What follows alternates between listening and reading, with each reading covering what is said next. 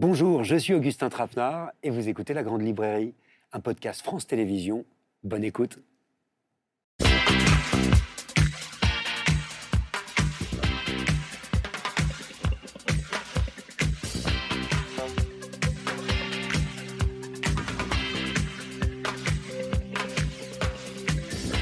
Bonsoir, bienvenue dans la grande librairie. Que signifie ce millier de pages écrit notre invitée d'aujourd'hui il y a une dizaine d'années, lorsqu'elle se penche sur son œuvre dont est publiée une anthologie. Alors elle se demande comment définir cette entreprise d'écrire, quel titre pour la qualifier. Et elle se souvient, brusquement, m'est venue comme une évidence, écrire la vie. La vie, avec ses contenus qui sont les mêmes pour tous, mais que l'on éprouve de façon individuelle. Le corps, l'éducation, l'appartenance et la condition sexuelle, la trajectoire sociale, l'existence des autres, la maladie, le deuil. Par-dessus tout, la vie, telle que le temps et l'histoire ne cessent de la changer, la détruire et la renouveler. Je n'ai pas cherché à m'écrire, dit-elle, à faire œuvre de ma vie. Je me suis servi d'elle, des événements, généralement ordinaires, qui l'ont traversée, des situations et des sentiments qu'il m'a été donné de connaître, comme d'une matière à explorer pour saisir et mettre au jour quelque chose de l'ordre d'une vérité sensible. Bonsoir Annie Arnaud. Bonsoir Christophe Ratnard. Merci d'être avec nous sur France 5, dans la Grande Librairie, pour votre première télévision en tant que prix Nobel de littérature. Alors ensemble, on va revenir toute cette soirée sur cette écriture de la vie, Mm. sur cette vérité sensible que vous saisissez depuis près de 50 ans et pour lesquelles l'Académie suédoise vous a récompensé le 6 octobre dernier. Des armoires vides jusqu'au jeune homme, en Mhm. passant par la place, passion simple, la honte, l'événement, l'occupation, les années, ou mémoire de fille, vous avez toujours été un peu à l'écart dans le paysage littéraire français. Et c'est aussi cet écart, cette place à part qu'on essaiera d'interroger, parce qu'elle dit quelque chose de nous, de notre histoire sociale, culturelle, de notre façon de voir. On fera entendre votre voix, votre écriture, mais aussi vos combats tout au long de cette émission. Et nous rejoindrons sur ce plateau des artistes, comédiennes, autrices, je vous dis rien, pour préserver la surprise, pour nous aider à saisir cette œuvre, la vôtre, qui est aujourd'hui lue, étudiée et récompensée dans le monde entier. Alors pour commencer, vous l'avez dit, au départ, ce prix Nobel n'avait pas de réalité. Qu'est-ce que vous vouliez dire par là? Ça veut dire tout simplement que euh, je n'ai, comme je ne l'ai jamais désiré, jamais pensé que je pourrais l'avoir, euh, c'était hors de moi. C'était hors de moi, alors quand ça m'est tombé dessus, euh, littéralement, euh, j'ai eu l'impression que d'un seul coup, euh, voilà, j'étais coupée en deux, là. Il y avait une personne qui avait le Nobel et il y avait moi dans ma maison, dans ma cuisine. Attendez, vous faisiez partie des favorites, quand même, on vous l'avait soufflé. Non, non, je, je- je- je- L'année dernière, on, m'a fait un drôle de coup. euh, oui, oui. euh, il paraît que j'avais le Nobel. On m'a téléphoné, vous avez le Nobel. J'étais très, très étonnée. Et euh, je me suis dit, ah bon Et la phrase qui m'est venue, qu'est-ce que je fais? Qu'est-ce que je fais de ça, quoi? Qu'est-ce que je fais de ça? Et heureusement, euh, trois minutes après, j'ai appris que c'était un mauvais plaisant, un blogueur qui avait euh, répandu ça sur la toile. Et, euh, et je crois que j'étais soulagée. Enfin, sauf que là, vous êtes dans votre cuisine, vous êtes sans doute en train de préparer une tasse de thé ou des petites madeleines, puisque vous êtes proustienne. Et soudain, à la radio, vous entendez Annie Arnaud, Nobel. Qu'est-ce qui se passe? Euh, eh bien, ben voilà, je vous dis, j'ai eu l'impression que, que d'un seul coup, euh, il y avait moi dans, dans- dans ma cuisine et il y avait une autre personne. Donc qui vous avez, avait vous avez Nobel. crié, vous, avez, Non, non, rien du tout. euh, non, vous êtes resté digne. non, c'est voilà, je suis restée avec, avec mes chats. je me suis dit, oh, mais bon. Et, et là, il y a eu aussitôt, aussitôt après, euh, il y a eu des appels téléphoniques, etc. Donc, je me suis dit que oui, c'était vrai. euh, voilà, c'était vrai. Depuis, je l'avais entendu à la radio.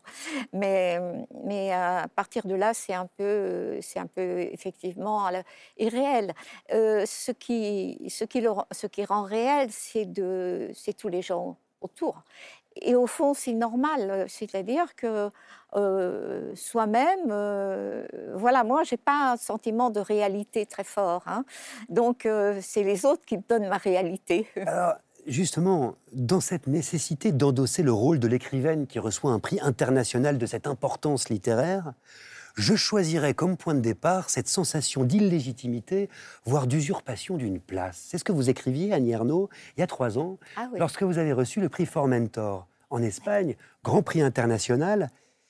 Qu'est-ce que vous en faites aujourd'hui de ce sentiment d'illégitimité et d'usurpation? Écoutez, euh, il, y a, qui- il y a des gens qui se chargent de dire que je suis illégitime et que j'usurpe effectivement ce titre. Alors, comme les autres le disent, moi, je- du coup, je ne le ressens plus du tout. Ah d'accord. Voilà. Il suffisait de C'est ça. Mais, mais d'où elle venait cette sensation, ce sentiment-là? Oui, alors ce sentiment-là, bien sûr, c'est euh, tout simplement c'est le sentiment, je crois, des transfuges en général, qui euh, étant né euh, dans un milieu où, où ces choses n'étaient pas imaginables, non seulement de Nobel, mais euh, euh, d'aller à la fac, euh, de devenir professeur, ou, d'avoir, co- comme disait ma mère, une bonne place. Toutes ces choses, quand elles arrivent, eh bien, on traîne encore ce qu'il y a derrière, c'est-à-dire que c'est pas pour nous. Voilà, c'est quelque chose de comme ça. Et euh, c'est ce sentiment-là qui suit euh, et euh, qui, moi, m'a suivi effectivement toujours. Et est-ce que c'était renforcé par la façon dont vos livres ont pu être reçus et commentés tout au long de votre carrière? Oui, on- en fait, en fait, euh, ils ont été souvent euh, en but à des attaques, bien sûr, euh, que, ce soit le sujet, c'était très indéfinissable, mais en général, ce qui m'était reproché, c'est, je crois, ce dont je parle. Ce dont je parle et comment j'en parle. Oui. C'est-à-dire de parler, par exemple, donc la place, mon père, non pas d'une manière, euh, euh, j'allais dire, euh, extrêmement affective, ou encore en, en- en- en mettant en valeur les, les qualités du peuple, etc. Ou au contraire, la misère. Bien, non, c'est une forme de neutralité parce que, pour moi, il ne fallait pas donner prise. Ce que j'appelle donner prise au regard surplombant, c'est ça. Alors, c'est intéressant que vous fassiez le parallèle d'ailleurs. Quand on vous disait vous n'êtes pas dans la littérature, vous ne faites pas de la littérature, Oui. qu'est-ce qu'on vous disait en ben, fait c'est ça, on me disait que effectivement, j'étais pas à ma place. Voilà, c'est ça au fond, et que j'étais illégitime quand on disait que je fais pas de la vraie littérature. Alors, on pourrait discuter sans fin sur ce qu'est la littérature, parce qu'au fond, toutes ces controverses, c'est qu'on ne sait pas exactement ce qu'est la littérature.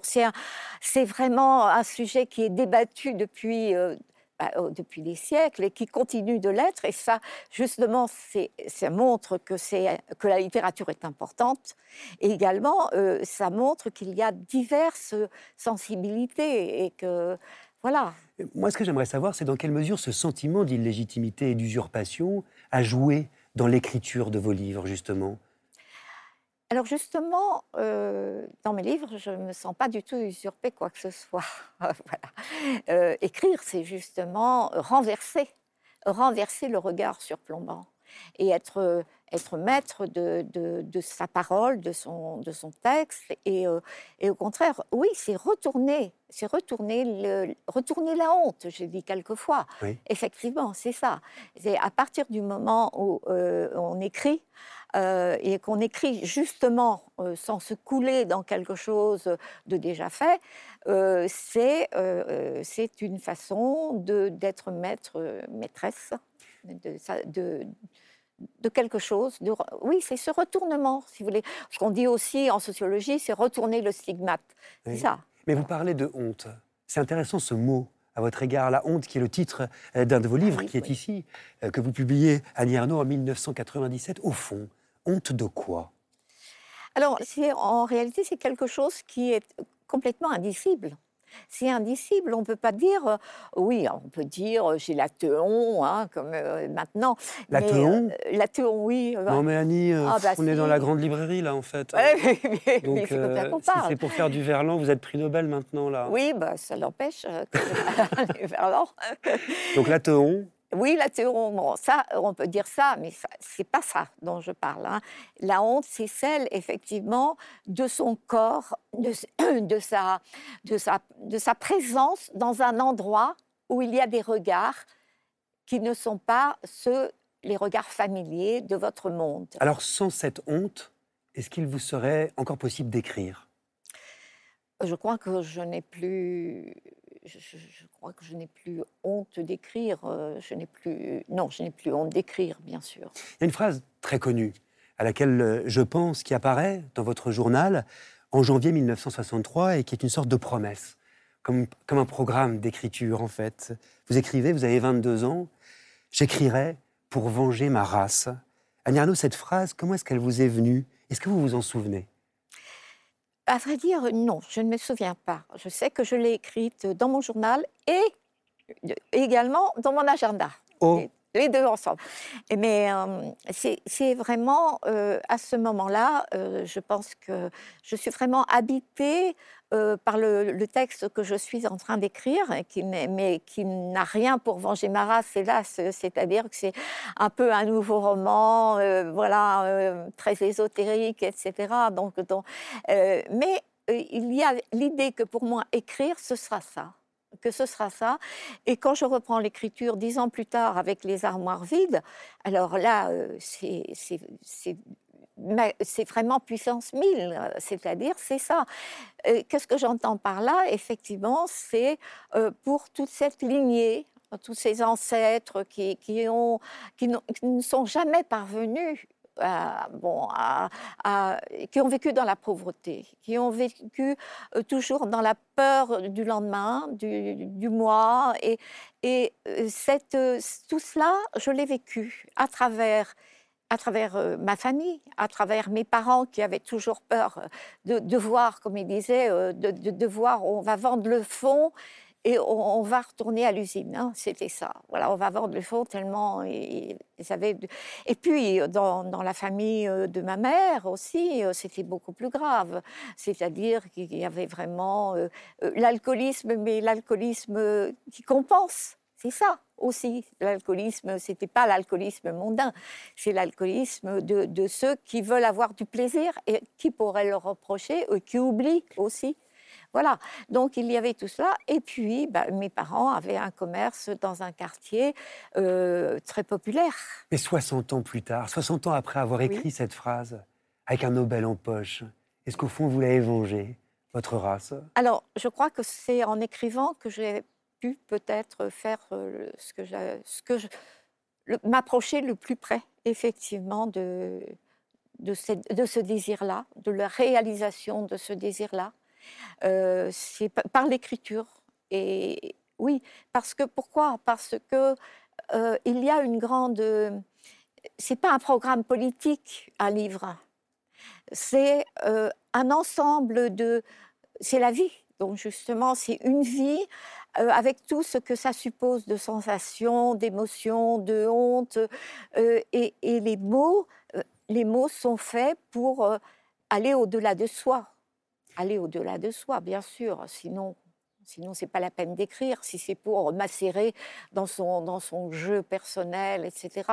Je n'ai jamais fait ça. Écrire la vie, je le disais, euh, l'anthologie de votre œuvre, parue en 2011 dans la collection Quarto de Gallimard, s'intitulait Écrire la vie. Alors revenons-en, euh, revenons-y euh, sur cette vie, en images, en livres, en dates. Regardez.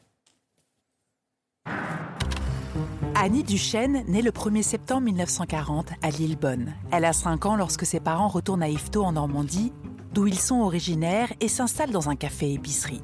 Scolarité brillante, foyer de jeune fille à Rouen, elle rencontre Philippe Ernaud en 1963 et l'épouse l'année suivante. Entre-temps, un avortement clandestin qu'elle racontera dans un de ses maîtres livres, 27 ans plus tard, l'événement. Dans la société actuelle, l'avortement clandestin, c'est quand même une faute. Ça deviendra peut-être plus une faute, je l'espère, et je, je milite dans ce sens. Son premier livre, Les armoires vides, Annie Ernaux le publie en 1974. Elle a 34 ans, une agrégation et quelques années d'enseignement derrière elle. Qu'est-ce qui incite à écrire un livre? La révolte, beaucoup. Dix ans plus tard, en 1984, La Place obtient le prix Renaudot. Dans ce livre autobiographique, à la réflexion quasi politique, elle évoque la vie et la mort de son père, Alphonse Duchesne, et le café-épicerie d'Yvetot, dans lequel elle a passé toute son enfance. Un père issu de la classe ouvrière à qui elle attribue des qualités prétendument féminines, mais qu'elle aurait souhaité plus éduquer. J'ai écrit ce livre à cause du, fossé qui s'était établi entre mon père et moi à l'adolescence, où nous n'avions plus grand-chose à nous dire.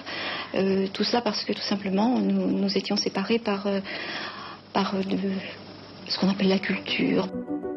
La mort de sa mère en 1986 suscite l'écriture d'une femme. Annie Ernaux lui rend hommage dans ce livre clé où l'on comprend la place fondamentale qu'elle a tenue dans son éducation. Ce féminisme qu'on retrouve dans toute son œuvre, c'est à cette mère qui n'avait peur de rien qu'elle le doit. Peut-être encore plus qu'aux écrits de Simone de Beauvoir. J'ai jamais eu l'impression euh, d'écrire avec ma peau, avec mes seins, euh, avec mon utérus, mais d'écrire avec ma tête.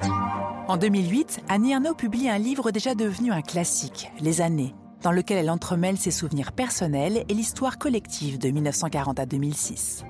L'année dernière, l'événement a été adapté au cinéma par Audrey Diwan et a remporté le Lion d'Or à Venise. C'est dans le bureau de sa maison de Cergy-Pontoise, avec une vue sur les arbres du jardin qu'elle écrit. Là où elle est arrivée en famille au milieu des années 70 et où elle vit toujours. Dans Regarde les lumières, mon amour, un journal d'observation, elle décrit la vie, les gens à l'hypermarché de Cergy, tels qu'elle les voit. Cette année, après la publication de son 23e livre, Le jeune homme, Annie Ernaux se voit décerner le prix Nobel de littérature pour l'ensemble de son œuvre. Annie Arnaud, lors de la conférence de presse qui a suivi euh, l'annonce euh, du prix Nobel, vous n'avez pas fait une victoire ou une vengeance. On parlait de venger sa race tout à l'heure. Vous avez parlé de responsabilité, de la nécessité pour vous de poursuivre votre combat contre les injustices, quelles qu'elles soient. Je vous ai parfois entendu parler de la littérature comme d'une arme de combat, justement. Quelle arme est-ce que c'est au juste? Alors c'est une, une, arme qui agit euh, pas du, elle peut agir violemment, c'est-à-dire euh, euh, susciter une sorte de révélation dans le lecteur. Ça, c'est arrivé. Pour autant, est-ce qu'elle est suffisante? Non, alors effectivement, je pense que c'est l'action d'un livre, elle reste quand même de conscience à conscience c'est ça. elle, elle, elle, elle, se passe, ça se passe dans l'acte de lire c'est vraiment moi-même, je, sais que je suis euh, quand je suis très touchée par un livre, euh, j'oublie tout et je, suis, euh, c'est une sorte de, de, de, révélation intérieure, quelque chose qui fait que, eh bien oui, on est extrêmement bouleversé, touché et que ça a des prolongements que ça a des prolongements, que ça fait réfléchir, que ça fait, ça, bouleverse quelque part. Pourtant, je vous demande si c'est suffisant. Ça pose la question de la limite, en fait, des limites de la littérature. Oui, ben, bien sûr que. Parce qu'il vous arrive de prendre parti publiquement, politiquement. C'est autre chose. C'est autre chose pour moi. C'est autre chose. Euh, je ne confonds pas du tout les deux. Euh, pas du tout. Alors évidemment, j'ai des, euh, je, je, je suis j'accompagne des combats qui me paraissent justes, mais en même temps, ça n'est pas ce, qui, euh, ce dont je parle dans mes livres. Ce qui est intéressant, c'est que c'est quelque chose qu'on vous reproche beaucoup. Et il me semble qu'on l'a un petit peu moins reproché à d'autres Nobel, comme par exemple Jean-Marie Gustave Leclésio ou Albert Camus, qui a eu des positions très engagées, eux aussi. Oui. Euh, oui, alors les temps, sont, les temps ont changé. Hein, depuis euh, Albert Camus. Mais il ne faut pas oublier que Sartre aussi, on lui avait décerné le Nobel, même s'il n'en a pas voulu. Jean-Marie Gustave Lecléo, c'était pas il y a si longtemps. oui, c'est vrai. Vous me voyez venir. Au fond, à quoi s'expose une femme qui s'engage? Oui, alors évidemment, j'ai tout faux d'une certaine manière. Je suis femme et en plus, euh, j'écris depuis un monde dominé et voilà, c'est et, euh, et, avec des formes nouvelles. Je crois qu'il faudrait peut-être aussi euh, voir voir cela, c'est-à-dire que je refuse le roman. Et, et, même l'autofiction. Donc, ce sont des textes qui sont soit qui sont souvent courts et qui euh, euh, sont, euh, partent effectivement, partent tout, presque toujours, toujours de, de moi-même, mais en tant que je suis simplement une femme ou un individu. C'est fou de dire ça, j'ai tout faux. Oui, ça veut dire. Non, mais je, je, veux dire par là que. pas, pas, pour les Nobel, en tout cas, mais, pour une certaine. oui, pour, pour certains, mais qui ne m'ont pas lu souvent, je pense. C'est surtout ça. Écriture politique, action sociale, d'où me vient cette volonté d'engagement et même dans l'amour, je m'engage à mort de donner aux autres. C'est dans un livre qui s'appelle Se perdre, que j'aime beaucoup et qui réunit certains fragments de vos journaux d'écriture. Aux autres, qu'avez-vous le sentiment de donner, Annie Arnaud? Je crois que c'est dans l'écriture. C'est vraiment dans l'écriture que je donne le plus. en, allant en, allant au fond, vraiment au fond de, de sensations, de sensations, et ensuite de trouver les mots et de de, de, de, pas avoir de garde-fou. Mais vous donnez quoi? Du courage, de l'espoir, du je désir? sais, En fait, je ne sais pas ce que je donne. Mais non, si, si je savais ce que je donne, au fond, je ne le créerais certainement pas. voilà, oui. Mais c'est ça, je ne crois pas être, euh, être seule parmi les écrivains et écrivaines à penser ce genre de choses. Vous, Annie Arnaud, qui avez, à travers vos livres, apporté une sorte de radiographie hein, de ce qu'est la France depuis l'après-guerre. Euh, dans quelle France est-ce que vous avez l'impression de vivre et d'écrire aujourd'hui? Oh, C'est une, une, France très divisée, très, très, très, euh, oui, très inégale, beaucoup plus. C'est-à-dire qu'ils ne cherchent plus. Euh, j'ai l'impression que depuis, euh, depuis quand même pas mal d'années, euh, il, y a, il y a une, je veux dire, un, libéralisme tellement dur que les gens ne se reconnaissent pas dans, ce, dans cette France-là. Dans quel état est-ce que ça vous met? Eh bien, en colère, bien sûr. Vous êtes souvent en colère, vous? Euh, oui, souvent, souvent. Souvent, mais euh, voilà, je, tâche, euh, justement, c'est là où, effectivement, je, prends parti. Et vous faites partie de la soixantaine de signataires d'une tribune parue dans le journal du dimanche qui appelait à la mobilisation contre la vie chère et l'inaction climatique dimanche dernier. On vous a vu défiler. selon vous, quel combat est-il urgent de mener aujourd'hui? Bien justement, c'était celui-là. Et pour moi, euh, il n'y a pas eu de doute. Euh, c'était ma place ce dimanche-là. De marcher? De marcher, oui. De marcher avec euh, ceux qui eh bien, défendent, veulent effectivement vivre, vivre décemment, ne fût-ce que ça. Des combats aussi, Annie Arnaud, pour la liberté des femmes? Oui, ah, bien sûr toujours. toujours, là, toujours. Je pense évidemment à cette mobilisation historique euh, des femmes en Iran, déclenchée par la mort de Massa Amini suite à son arrestation par la police parce qu'elle portait pas correctement son voile. Ce soulèvement des femmes iraniennes, qu'est-ce qu'il incarne euh, pour vous? Alors écoutez, c'est un immense, c'est un immense espoir, mais aussi euh, une, très grande peur, parce que je, pense que le, pouvoir des, des, des, des, euh, est encore euh, extrême, je pense. Mais c'est une société, je veux dire que c'est le sentiment, le sentiment que j'ai que vraiment, mondialement, on ne devrait pas accepter ce genre que je sais pas on, voilà les hommes font la guerre pour des territoires ils font pas la guerre pour ça pour libérer les femmes au fond ça n'est jamais arrivé parce qu'il faut dire euh, que vos livres ont toujours exploré les effets de la domination, et notamment de la domination masculine, témoigné d'un combat pour l'égalité, pour l'émancipation. Et pourtant, depuis très longtemps, depuis l'apparition de Passion simple, en 1992, l'histoire d'une passion dévorante on vous accuse parfois du contraire. C'est-à-dire de... De ne pas être féministe. Oh, mais au contraire, je veux dire, enfin, je ne veux pas dire au contraire, mais une femme a le droit, euh, de, a le droit d'être amoureuse. Elle, a le droit, euh, je veux dire que, euh, alors, les passions masculines, mais la littérature en est pleine. Et pourquoi refuserait-on à une femme euh, d'être, je veux dire, de, de, de, trouver du plaisir dans une passion. Mais ce malentendu, Annie C'est un malentendu, bien sûr. Bien, c'est un malentendu parce que euh, on a très, très effectivement. Euh, bon, c'est peut-être aussi que la. je me souviens d'un chapitre dans, de, de, Simone de Beauvoir dans le deuxième sexe, la femme amoureuse, qui est effectivement, elle est, c'est une, c'est une femme qui est mystifiée effectivement par sa, par, par son sa passion, mais euh, je, pense qu'elle avait un peu euh, réduit, euh, et, je pourrais dire que Simone de Beauvoir a éprouvé des passions elle-même. Alors, dans une entrée de votre journal intime à la lettre du 4 février 2012, vous écrivez qu'il faudrait que vous commenciez à penser à l'épitaphe qui sera gravée sur votre pierre tombale, en précisant qu'elle devra être politique et féministe. Comme ça, les choses sont claires pour tout le monde. Vous ne voulez pas rajouter quelque chose? Non, mais je ne me souvenais pas de ce passage. Moi, je me souviens de tout. oui, peut-être.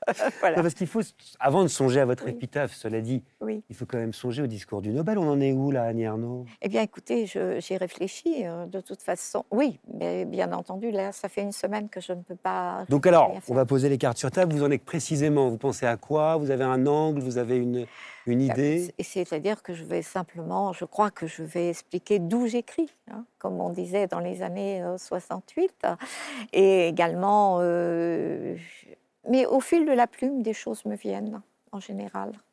Est-ce que c'est une question qu'on ne pose pas assez? D'où on écrit?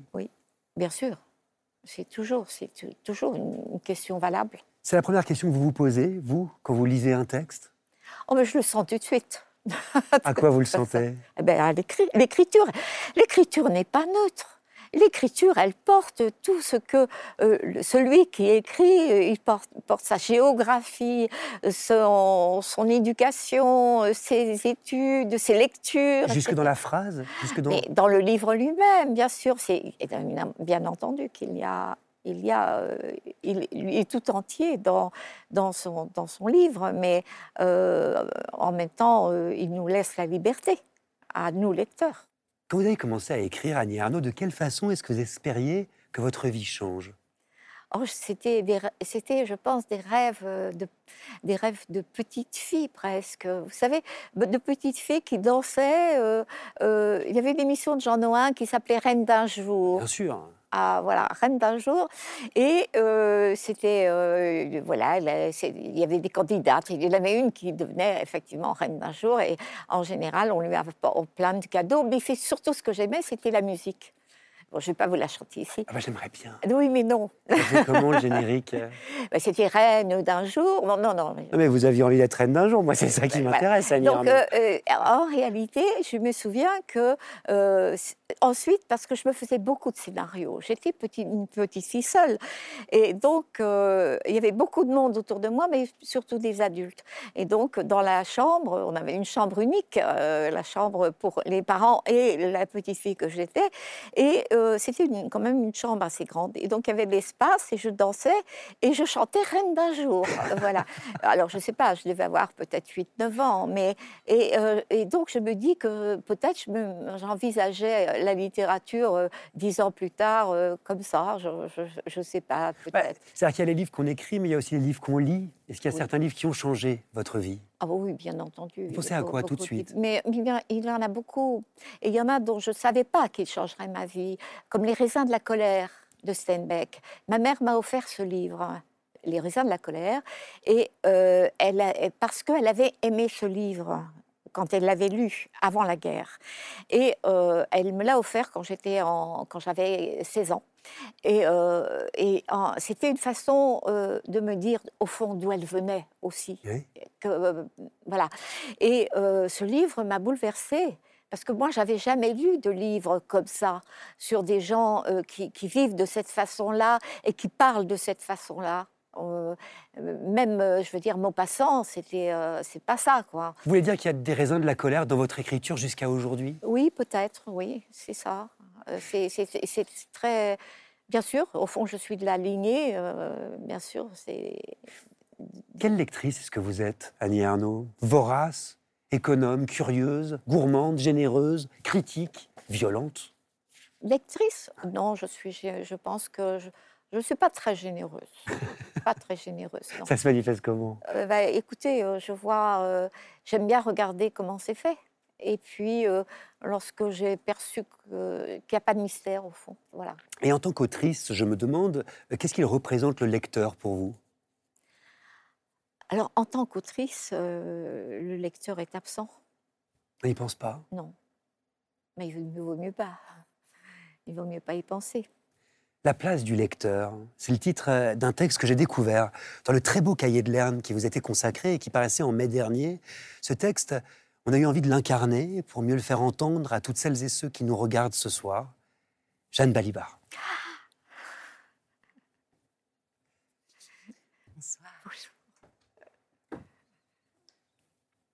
J'ai compris, peu à peu, que le lecteur n'attend rien. Je veux dire, il ne sait pas ce qu'il attend. Parce qu'il lit avec son inconscient, son histoire enfouie, ses désirs, tout ce qu'il ignore ou veut ignorer. Ce que je devais faire, c'était avant tout découvrir mon propre désir. Qu'est-ce que j'ai besoin d'écrire? Et non supposer celui des autres. Ce sont les lecteurs qui rendent mon livre réel, lui assignent ou non un usage dans leur vie. Par leurs lettres, leurs paroles au cours de leurs rencontres, j'ai pu voir combien écrire sur soi, c'est écrire sur les autres. Et surtout ceci, à mon désir de réduire en écrivant la distance entre les mots et les choses, les sensations, par le refus du roman, de la métaphore, du détour, correspond une absence de distance entre le texte et mon lecteur. J'ai constaté que très souvent, les lecteurs s'approprient mon livre, superposant au texte leur histoire à eux, à la fois même et autre. On me dit, vous avez tenu le stylo à ma place. Au figuré, parfois au propre, le lecteur écrit dans les marges, inscrit ses sensations et ses souvenirs entre les mots, comme s'il remplissait le vide, le jeu vide que j'ai tenté d'être en écrivant. En miroir au texte, il m'envoie sa vie dans des pages que je lis toujours avec émotion et émerveillement. Quoi d'autre pourrait provoquer un tel échange entre des gens qui ne se connaissent pas Qui pourrait dire que la littérature ne sert à rien Merci. Merci à vous. Quelle, phrase qui pourrait dire que la littérature ne sert à rien, Jeanne Balibar, merci de donner voix aux mots d'Annie Ernaux. En quoi ce texte, euh, Jeanne, euh, qui d'une certaine façon s'adresse à vous, ainsi qu'à nous tous et toutes, lecteurs, lectrices d'Annie Ernaux, vous parle particulièrement? Qu'est-ce qu'il vous dit? Vous savez, Augustin, je vais vous avouer quelque chose. Je vous ai joué un tour. Je ne l'avais pas lu avant, le texte. J'ai pensé que c'était important de le découvrir hein, en même temps que vous. Et, enfin, je veux dire, euh, en, vrai. Augustin m'a écrit, il m'a demandé est-ce que vous êtes d'accord pour lire ce texte? Et j'ai dit oui, merveilleux. Mais je ne l'avais pas ouvert parce que je me suis dit il faut, il faut faire cette découverte euh, en même temps que tous les gens qui vont découvrir ce texte maintenant grâce à ce prix Nobel. Et je voulais l'entendre pour la première fois avec aussi la peur de braver un interdit, parce que pour moi, vos livres ont toujours été interdits. Et quand vous m'avez appelé, j'ai pris tous les livres chez des amis, voisins, et puis tout d'un coup, je me suis dit, au moment d'ouvrir la première page, en fait, non. Il faut garder cet état de ne pas avoir lu les livres en entier, parce qu'il faut représenter toutes les personnes pour qui ça va se passer pour la première fois. Et ce sera plus intéressant au fond, et je peux attendre jusqu'à après l'émission. Et donc, depuis une semaine, j'ai les livres comme ça, et je suis obligée de m'empêcher de les lire, et ça va se lever maintenant. justement, euh, il y a cette phrase très forte dans le texte que vous avez lu. J'ai pu voir combien écrire sur soi, c'est écrire sur les autres. Quand est-ce que vous l'avez compris, ça, Annie Ernaux Justement, avec, avec euh, avec euh, mes livres euh, et la place, la femme gelée. Voilà, c'était. je me suis rendu compte vraiment à ce moment-là que c'était. avec justement ces réactions, ben, j'ai eu même, vous avez raconté ma vie à ma place, hein, c'est ça aussi, voilà. Et, c'est très surprenant au, au, départ. Et, et ensuite, j'ai compris que c'était finalement ou alors c'était mon sort, je ne sais pas. Mais c'est peut-être ça l'interdit dont parle Jeanne Balibar, l'interdit qu'il s'agit de braver? Moi, ce que je crois que c'est cet interdit, c'est l'interdit de, de, de, prendre votre main, c'est-à-dire exactement ce qui est dit dans ce texte. C'est-à-dire, vous avez écrit, parce que j'ai beaucoup pensé à ça, et je me suis dit, mais au fond, ce qui m'était interdit, c'était que vous me preniez la main. Et, et le- le- la porte que vous ouvrez, elle s'ouvre aussi pour toutes les personnes qui auraient dû l'ouvrir et n'ont pas encore pu le faire, et qui savent que c'est chez vous qu'on peut le faire, mais à qui je pense que le moment présent donnera cette possibilité de façon enfin pleine et entière. Merci, Jeanne Balibar, d'avoir été avec nous. On va poursuivre cette discussion. Mais vous nous retrouvez tout à l'heure. Mais bien sûr. J'espère bien. Je voudrais revenir sur cette expression, Annie Arnaud, écrire la vie. Oui. La vie, au fond. Comment ça s'écrit Puisqu'on parlait de langue ici?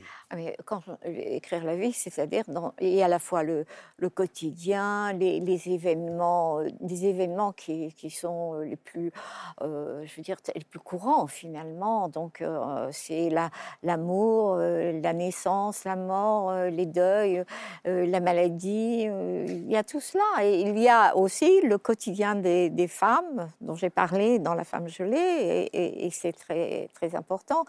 euh, ce- ce- cette charge mentale, comme on a dit en, Et on va y revenir, mais, mais quand, pour la première fois, est-ce que euh, vous vous êtes dit que votre vie serait consacrée à l'écriture?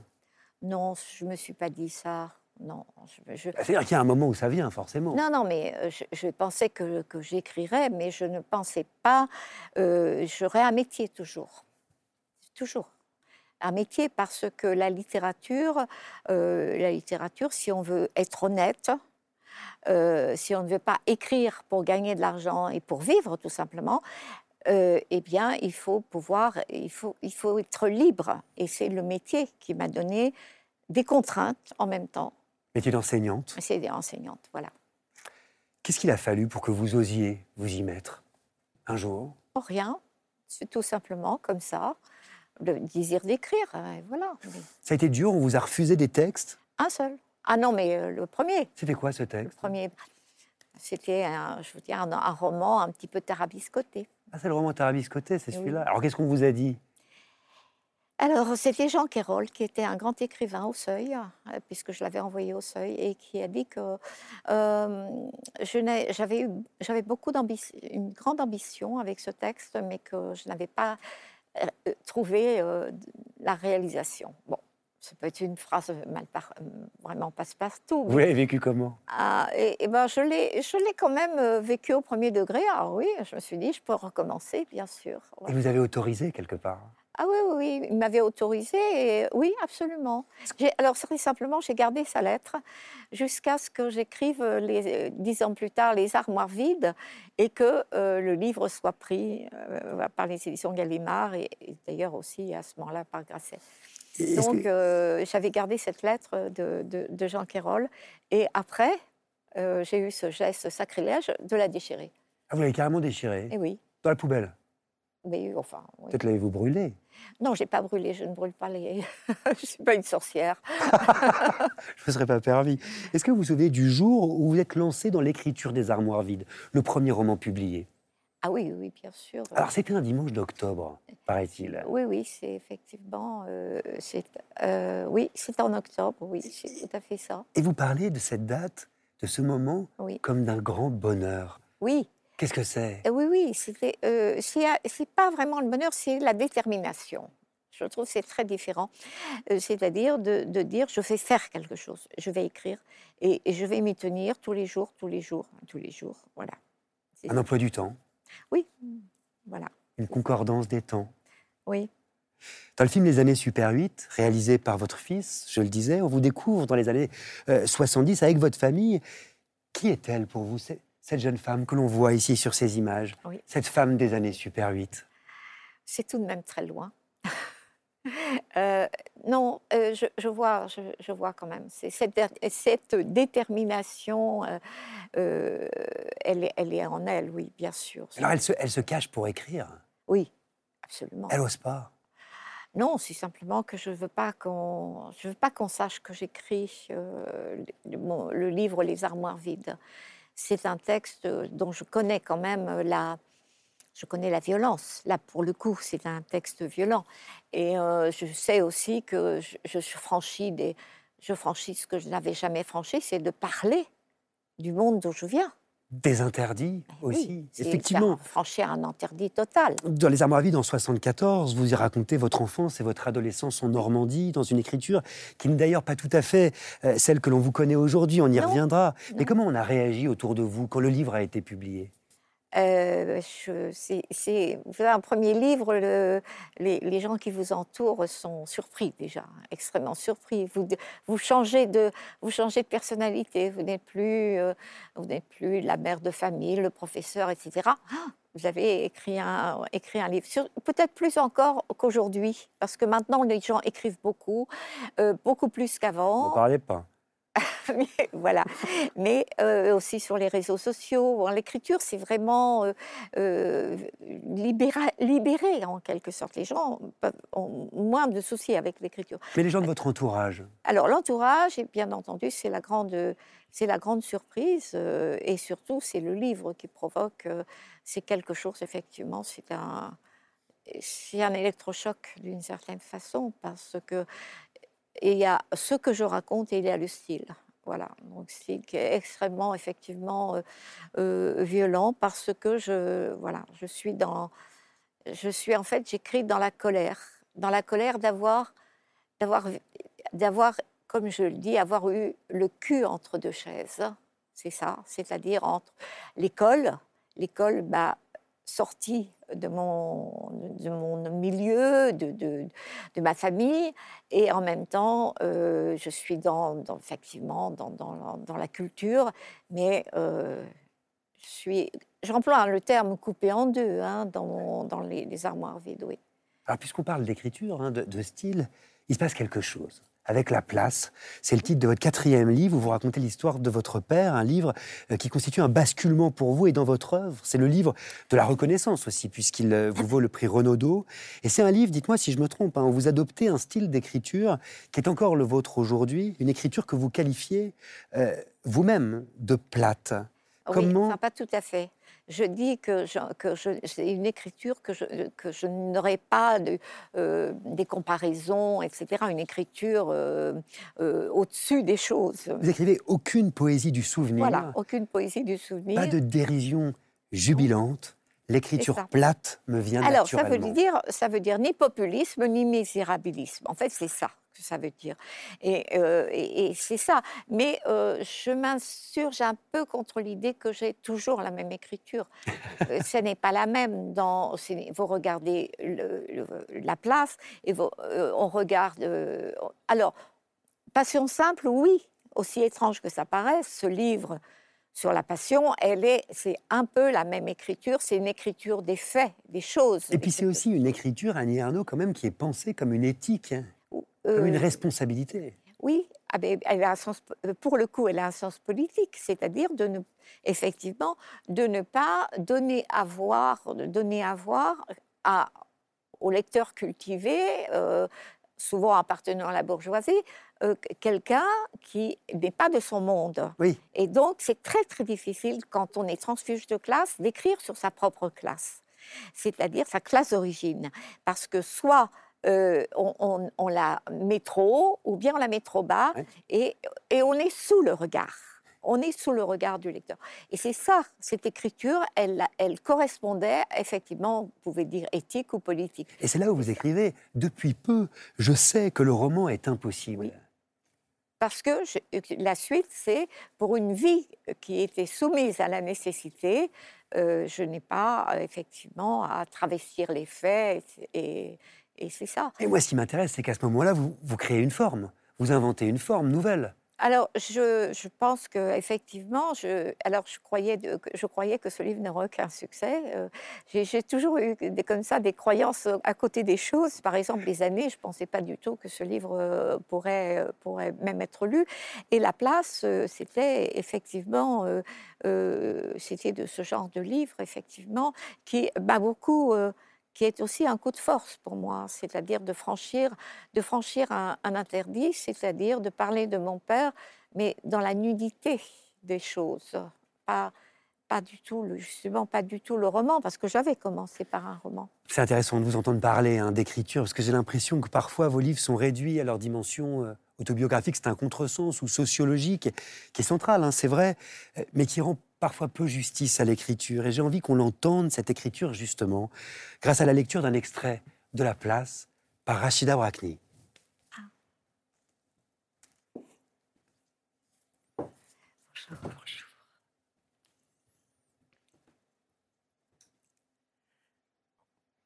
Enfant, quand je m'efforçais de m'exprimer dans un langage châtié, j'avais l'impression de me jeter dans le vide. Une de mes frayeurs imaginaires, avoir un père instituteur qui m'aurait obligé à bien parler sans arrêt, en détachant les mots. On parlait avec toute la bouche. Puisque la maîtresse me reprenait, plus tard j'ai voulu reprendre mon père, lui annoncer que ce parterré, ou quart moins d'onze heures, n'existait pas. Il est entré dans une violente colère. Une autre fois, comment voulez-vous que je ne me fasse pas reprendre si vous parlez mal tout le temps? Je pleurais. Il était malheureux. Tout ce qui touche au langage est dans mon souvenir motif de rancœur et de chicane douloureuse bien plus que l'argent. Il était gai. Il blaguait avec les clientes qui aimaient à rire. Grivoiserie à mots couverts, scatologie, l'ironie inconnue. Au poste, il prenait les émissions de chansonniers, les jeux, toujours prêt à m'emmener au cirque, aux films bêtes, aux feux d'artifice. À la foire, on montait dans le train fantôme, l'Himalaya. On entrait voir la femme la plus grosse du monde et le Lilliputien. Il n'a jamais mis les pieds dans un musée. Il s'arrêtait devant un beau jardin, des arbres en fleurs, une ruche, regardait les filles bien en chair. Il admirait les constructions immenses, les grands travaux modernes, le pont de Tancarville. Il aimait la musique de cirque, les promenades en voiture dans la campagne. C'est-à-dire qu'en parcourant des yeux les champs, les hêtrés, en écoutant l'orchestre de Bouglione, il paraissait heureux. L'émotion qu'on éprouve en entendant un air, devant des paysages, n'était pas un sujet de conversation. Quand j'ai commencé à fréquenter la petite bourgeoisie d'Ifto, on me demandait d'abord mes goûts. Le jazz ou la musique classique? Tati ou René Char? Cela suffisait à me faire comprendre que j'étais passé dans un autre monde. Rachida Brakni lit un extrait de La Place d'Annie Ernaux. Ça vous émeut, Annie? Oui, oui, ça m'émeut à double. Voilà, Bon, je pense que si, si vous aimez ce texte, c'est qu'il résonne. Oui, Oui, beaucoup, beaucoup, beaucoup. beaucoup. C'est-à-dire que quand j'ai de- demandé hein, à, Rachida Brakni de venir à la grande librairie pour lire un texte, Rachida, vous m'avez tout de suite dit j'aimerais que ce soit un extrait de La Place. Oui, parce que c'est c'est comme ça que j'ai découvert l'écriture d'Annie Ernaux. Je l'ai découvert euh, au conservatoire, quand j'étais élève au conservatoire national. Et euh, j'étais pas très, comment dire, je n'étais pas très heureuse au conservatoire. Je j'avais l'impression en fait que le théâtre c'était un peu entre guillemets un sport de riche et euh, et j'avais pas les codes. J'avais pas les codes par rapport aux autres qui avaient un bagage beaucoup plus important euh, d'un point de vue littéraire, théâtral, cinématographique. Et euh, quand j'ai découvert ce livre, c'était fou parce que euh, en, faisant le portrait de son père, je voyais mon père en surimpression. Et ça, ça, a été, ça a été très troublant, très déstabilisant, et en même temps, ça a été d'un très grand réconfort parce que euh, je me suis dit, je suis pas toute seule. Euh, elle parle, voilà, c'est quelque chose de très intime, le portrait d'un père. Et, euh, et, et tout d'un coup, elle parlait aussi de mon intimité. Et Ah bah. tout- ça donnait quelque chose d'universel. Alors je me disais, c'est fou cette femme. Du coup, après, je suis allée faire des recherches. Je me suis dit, sur le papier, tout nous oppose, entre guillemets, à part notre milieu social, mais euh, notre histoire, notre culture. Et, euh, et j'ai trouvé ça, voilà, j'ai trouvé ça euh, prodigieux qu'on puisse se retrouver à un endroit et qu'on ne soupçonne pas, parce que finalement, il y a un terreau commun. Alors, alors là, justement, il y a cette phrase par laquelle vous avez terminé votre lecture J'étais passé dans un autre monde, phrase terrible. Vous vous souvenez, Annie Ernaux, quand vous en avez pris conscience de ça? C'est à l'adolescence, effectivement. Euh, c'est avec des références. vous avez dit des codes, c'est pareil, bien sûr, euh, tout à fait différents. Et, et c'est là où on est très, très mal à l'aise, euh, quand on ne sait pas répondre, justement, à, la question qu'est-ce que tu préfères? Est-ce que c'est voilà et, euh, et, je, me souviens je me souviens très très bien. Je n'ai pas donné d'exemple. Euh, enfin, il y a des exemples, mais j'aurais pu en donner des beaucoup plus. Moi, moi ce qui m'intéresse, c'est la réflexion sur la langue parlée dans le texte qu'a lu euh, Rachida Brakni, et plus précisément la maîtrise ou la non maîtrise de la langue. En quoi la langue, c'est le lieu où s'exprime le plus pleinement la violence de la domination sociale Oui, c'est évidemment là, parce que dès que, comme on dit, dès que vous ouvrez la bouche, on sait qui vous êtes. Mm. C'est ça. Et il y a un présupposé social très ah, fort. Très, très fort, bien sûr, bien sûr. Et qui vous ramène sans cesse, sans cesse à, votre, à votre identité.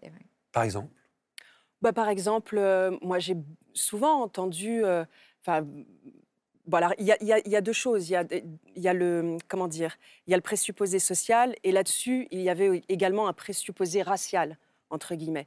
Mais combien de fois j'ai pu m'entendre dire, par exemple, quand je suis rentrée à la Comédie Française pour jouer Ruy Blas, un journaliste m'a dit Mais comment faites-vous pour dire des Alexandrins? Dire. Comment c'est possible Enfin, j'étais, mais j'étais, je me sentais complètement désarmée. Et, et, et, voilà, c'est toujours voilà cette, ces phrases qui n'ont l'air de rien, mais qui sans cesse vous ramène à... C'est complètement destructeur. Je veux dire que c'est quelque chose que vous n'oubliez pas. Aussitôt qu'on l'a entendu, euh, voilà, et on ne peut pas répondre. Mm. Comme je vous invite en tout cas à, découvrir ou à redécouvrir la place d'Annie Arnaud. Merci Rachida Brakni pour l'émotion, en tout cas partagée. On vous retrouve un peu plus tard. Ceux qui sont tout entiers dans la générosité, vous les connaissez dans cette émission, sont les libraires qui se frottent les mains de votre prix Nobel, Annie Arnaud, puisque Gallimard a réédité 900 000 exemplaires de vos œuvres. N'hésitez pas à vous rendre chez votre libraire pour les découvrir, ces œuvres. Et souvenez-vous qu'en France, un livre neuf a le même prix dans une librairie indépendante qu'ailleurs. Donc vous pouvez y aller les yeux fermés. Il y a même un avantage, c'est qu'ils pourront vous conseiller. Ce soir, une triplette, direction Sartrouville, avec Dolly Chouéry, dans la librairie des gens qui lisent, Charline Vincent Lucas, de la librairie Nord-Est à Paris, et Simon Payen de la librairie 1000 pages à Vincennes. C'est un sujet d'Inès de la mode Saint-Pierre. Annie Ernaux en librairie, elle a une place qui est unique. Tout le monde lit du Annie Ernaux.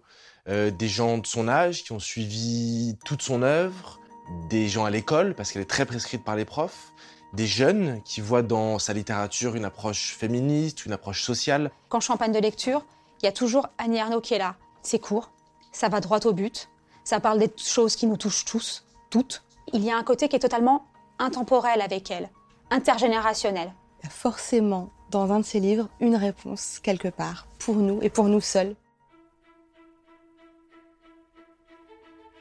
Mon Annie Arnaud, c'est vraiment l'occupation. Il y a une phrase dedans qui m'a percuté. Mon premier geste était de saisir son sexe dressé par le sommeil et de rester ainsi, comme agrippé à une branche. La narratrice quitte un homme avec qui elle est depuis six ans et lui annonce deux mois plus tard qu'il va emménager avec une femme. Et cette femme, ça devient l'occupation de la narratrice. Mais l'occupation euh, euh, névrotique, maladive, elle va la pister dans la rue, elle va l'appeler, elle va tout faire pour comprendre qui est cette femme qui a pris sa place. Pour la première fois en lisant Annie Arnaud, j'ai eu l'impression de voir ces scènes, notamment des scènes de sexe, à travers les yeux d'une femme, le temps d'un livre. Et ça, c'est vraiment éblouissant. La honte, c'est un peu la, scène primitive. Le texte commence comme ça. Mon père a voulu tuer ma mère un dimanche de juin, au début de l'après-midi. Ce qui est extrêmement fort avec ce texte, c'est ce travail de mémoire. C'est comment utiliser les souvenirs, les détails les plus anodins, l'école catholique, les vacances, les copines, les cartes postales, pour cacher, oublier, camoufler les drames de l'enfance. C'est vraiment un bouquin qui, à chaque fois que je le lis, prend en trip. Mon livre d'Annie Ernaux, c'est L'Atelier Noir. C'est un journal d'avant-écriture qu'Annie Ernaux a commencé il y a 40 ans. Le doute est toujours présent. Elle se pose tout le temps des questions, elle se remet tout le temps au travail euh, sur ce qu'elle fait. Et le désir d'écrire, surtout, est omniprésent. Euh, ce désir de, de, faire advenir, comme elle le dit, euh, une petite vérité, quelle qu'elle soit. Pour toutes celles et ceux qui auraient envie d'écrire, par exemple, de comprendre comment fonctionne l'atelier d'un écrivain, c'est un matériau extraordinaire. C'est vraiment une source d'inspiration inépuisable. On, on se dit à la lecture, ah ouais, on peut douter comme ça pendant 40 ans et être prix Nobel de littérature en 2022. Suivez les conseils de nos amis libraires, relisez l'occupation, la honte, l'atelier noir. Et je voudrais m'arrêter sur un mot qui a été prononcé, qui est le mot désir.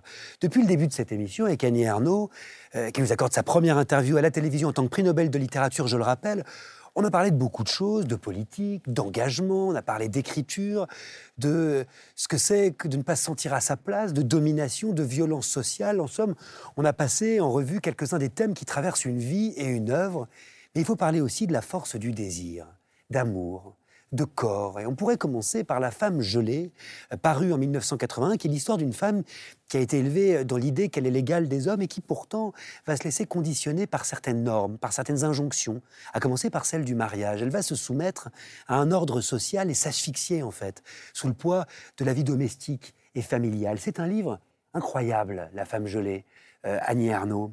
Comment, dans les années qui ont suivi votre mariage, êtes-vous devenue, à votre insu, cette femme gelée? Eh bien, euh, c'est tout simplement parce que, euh, que j'étais avec un homme qui avait reçu une éducation absolument traditionnelle, euh, c'est-à-dire que sa mère était au foyer et qu'il n'imaginait même pas un, seul instant repasser, faire, faire, faire la cuisine encore moins, et, même la vaisselle. voilà, donc peu à peu, son travail a pris aussi le euh, il a eu le prétexte, euh, enfin le prétexte, que lui il travaillait, moi je travaille, euh, et toi, moi j'essayais péniblement d'avoir mes examens, mais me le capais, et, et, effectivement, progressivement, mais euh, c'est-à-dire quand on est étudiant, au fond, on partage encore un peu les, tâches, mais une fois qu'il a un emploi, euh, c'est terminé, euh, il est entièrement pris. voilà, ça se voit même dans, dans, le, je veux dire, le, le corps, c'est-à-dire que lui, le matin, il fallait que voilà, s'il mette son, son costume, etc. Et, et, je, et je me souviens très très bien d'une scène qui est dans La femme gelée, qui est de se retrouver, euh, se retrouver seul dans l'appartement avec euh, le lit à faire, le, voilà, le petit, les traces du petit déjeuner, etc. Mais, qu'est-ce qui était gelé au juste? Alors, ce qui est gelé, c'était effectivement, c'est la, la, la la fille, la petite fille vibrante, euh, comme je dis, reine de son corps. C'est peut-être pas là-dedans, mais je l'ai pensé, c'est peut-être dans les armoires vides. Oui, euh, tout à fait. Euh, j'ai pas été programmée pour, pour, être, une, pour être une femme qui, qui, qui fasse le ménage en même temps qu'elle travaille. C'est vrai, quand on vous regarde, vous n'êtes pas du côté du froid, du gel ou du glacé, vous êtes du côté du feu. Euh, de la chaleur. Oui, mais en, fait, ce, titre, La femme gelée, n'est pas un titre de, que j'ai choisi. C'était les années d'apprentissage, je voulais dire d'apprentissage du rôle de femme. C'était ça, en fait. Comment et, la femme gelée, effectivement, est un terme que j'emploie à la fin en disant je suis devenue une femme gelée. Et comment vous vous en êtes affranchie de ça? Euh, Comment je m'en suis affranchie? Eh bien, très simplement en me séparant. voilà. Par l'écriture aussi Alors oui, bien sûr, par l'écriture. Ça a commencé par l'écriture, bien sûr. Ça a commencé par l'écriture et je crois que peut-être euh, l'écriture a été le moyen, bien sûr, de, de, de, de, dire je ne suis pas, je ne suis pas seulement euh, une femme. Euh, une femme à la maison. Je dis jamais une femme à la maison, j'ai toujours travaillé, mais, mais voilà, c'était une, je ne suis pas que ma liberté, oui. Mais mais aussi c'est que je voulais écrire et que avant de, me marier, j'avais envie j'avais écrit déjà. Mais est-ce que ça veut dire que l'écriture réchauffe, que l'écriture ravive, Annie Arnaud? L'écriture, c'est un moyen de, c'est un moyen de, de, se quelque part de se rassembler, de se rassembler et d'avoir euh, euh, d'un seul coup. Moi, c'est d'un sentiment que peut-être beaucoup éprouvent, mais à un moment, on se sent, on, se sent euh, je sens sans forme, hein, que- une certaine façon euh, dans le monde informe. Et euh, il y a des expériences, je ne parle pas seulement de l'écriture, il y a des choses qui, d'un seul coup, vous dites, je me redresse et je marche. Toujours, toujours dans ce livre, La femme gelée, vous, vous parlez d'un désir féminin soumis au désir de l'homme, du fait que vous ayez accepté comme une évidence d'être en dessous et offerte, ce sont vos mots. Dans quelle idée de la sexualité est-ce que vous avez été élevée, Annie Arnaud? C'était, il n'y en avait pas l'idée. C'était l'imaginaire, bien sûr. C'était l'imaginaire et c'était l'idée effectivement que c'était euh, tout revenait, tout revenait à l'homme, euh, au garçon. Et en réalité, euh, comme je dis dans La femme gelée, moi je connaissais pas bien les codes au départ et j'étais une petite coureuse, ce qu'on appelle une petite coureuse. C'est-à-dire je courais après les garçons. Ah, J'ai compris. Oui, voilà. Bon, et donc, euh, naturellement, il, il n'a- il n'aimait pas. euh, il n'aimait pas. Il voulait choisir eux. Voilà. Et c'est vrai que j'ai, que je, comme on dit maintenant, j'ai pris des râteaux. Vous avez pris des râteaux? Oui. Beaucoup? Je ne me rappelle plus. Mais j'en ai pris. Bon, J'ai oublié. Faites-moi confiance, moi aussi j'en ai pris quelques-uns. Amnésie, Annie. On parlait de notre sexualité, on n'envisageait pas de pouvoir la vivre jusqu'au bout. Voilà ce que vous écrivez, il faut nous expliquer. Euh, oui, en, fa- en fait, euh, il y avait aussi beaucoup de choses. C'est-à-dire que moi, j'étais adolescente et, et, et- et jusque. Il n'y avait pas de contraception. Avait pas de contraception. Alors, c'est un monde tellement différent. Je veux dire que le monde dans lequel nous vivons depuis, euh, et effectivement, depuis la loi Veil aussi particulièrement, avec euh, donc, euh, c'est un monde pour les femmes la- la grande découverte du XXe siècle, du siècle précédent, c'est la contraception, c'est la pilule. C'est ça. Hein. Euh, et c'est. euh, le- les femmes ont enfin pu jouir sans entrave, si on peut dire, et également avoir euh, des enfants quand elles le voulaient. C'est une telle découverte, c'est un tel pouvoir aussi des femmes maintenant, qu'on vit toujours, vit toujours dans cette crainte larvée qu'au fond les femmes maintenant ont le pouvoir. C'est ça.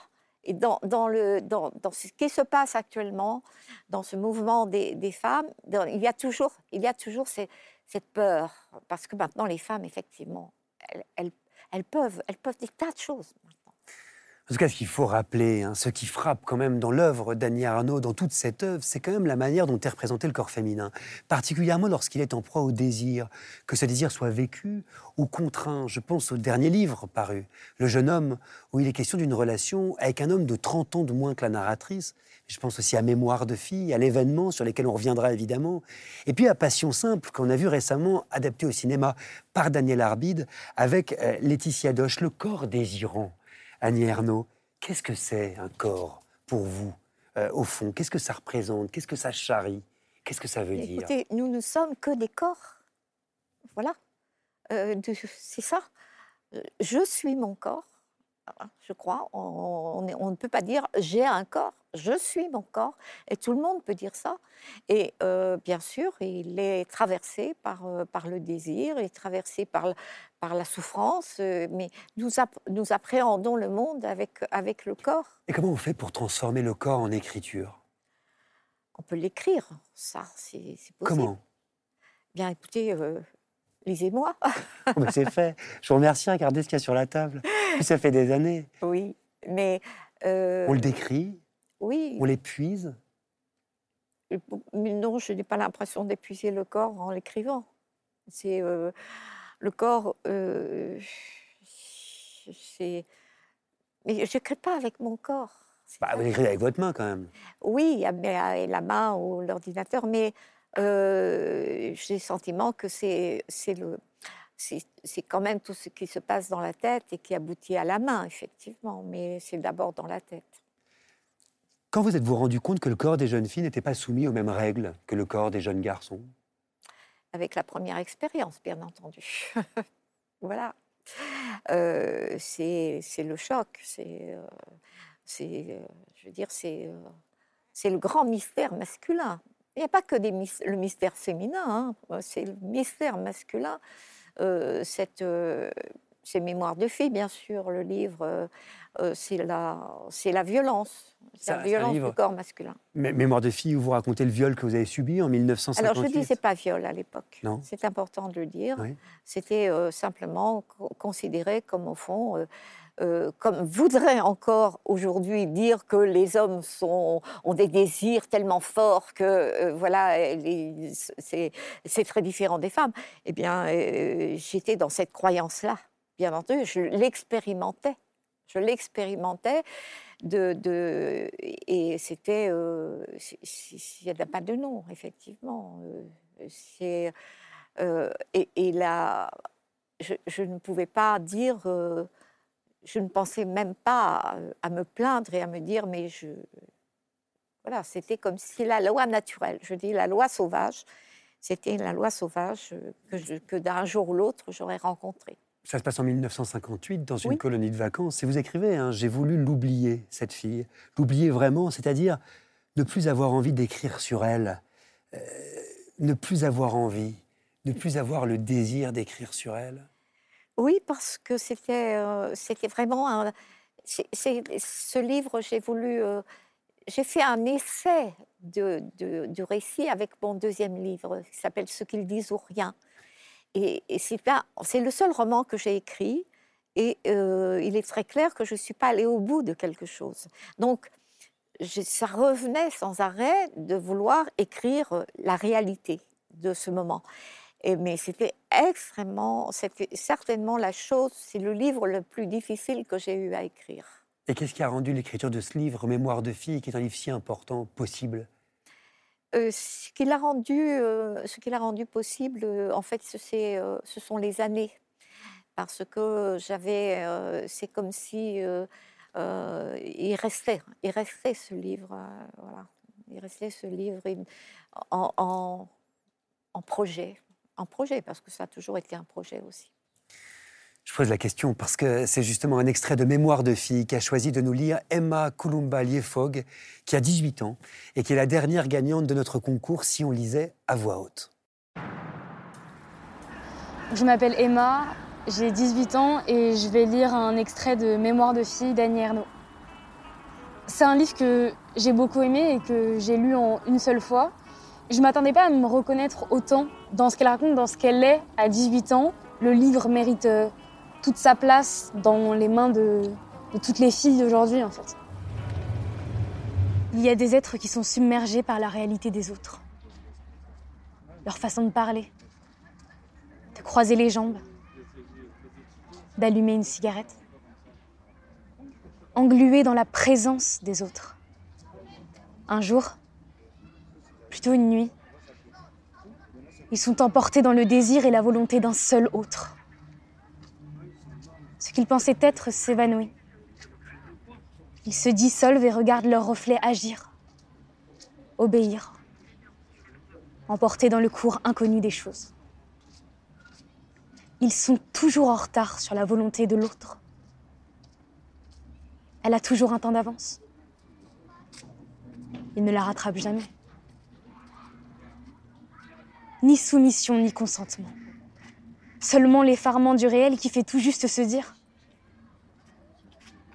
Qu'est-ce qui m'arrive?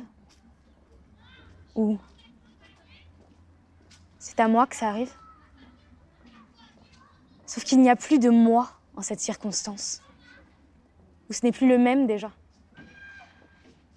Il n'y a plus que l'autre. Maître de la situation, des gestes, du moment qui suit. Qu'il est seul à connaître. Puis l'autre s'en va.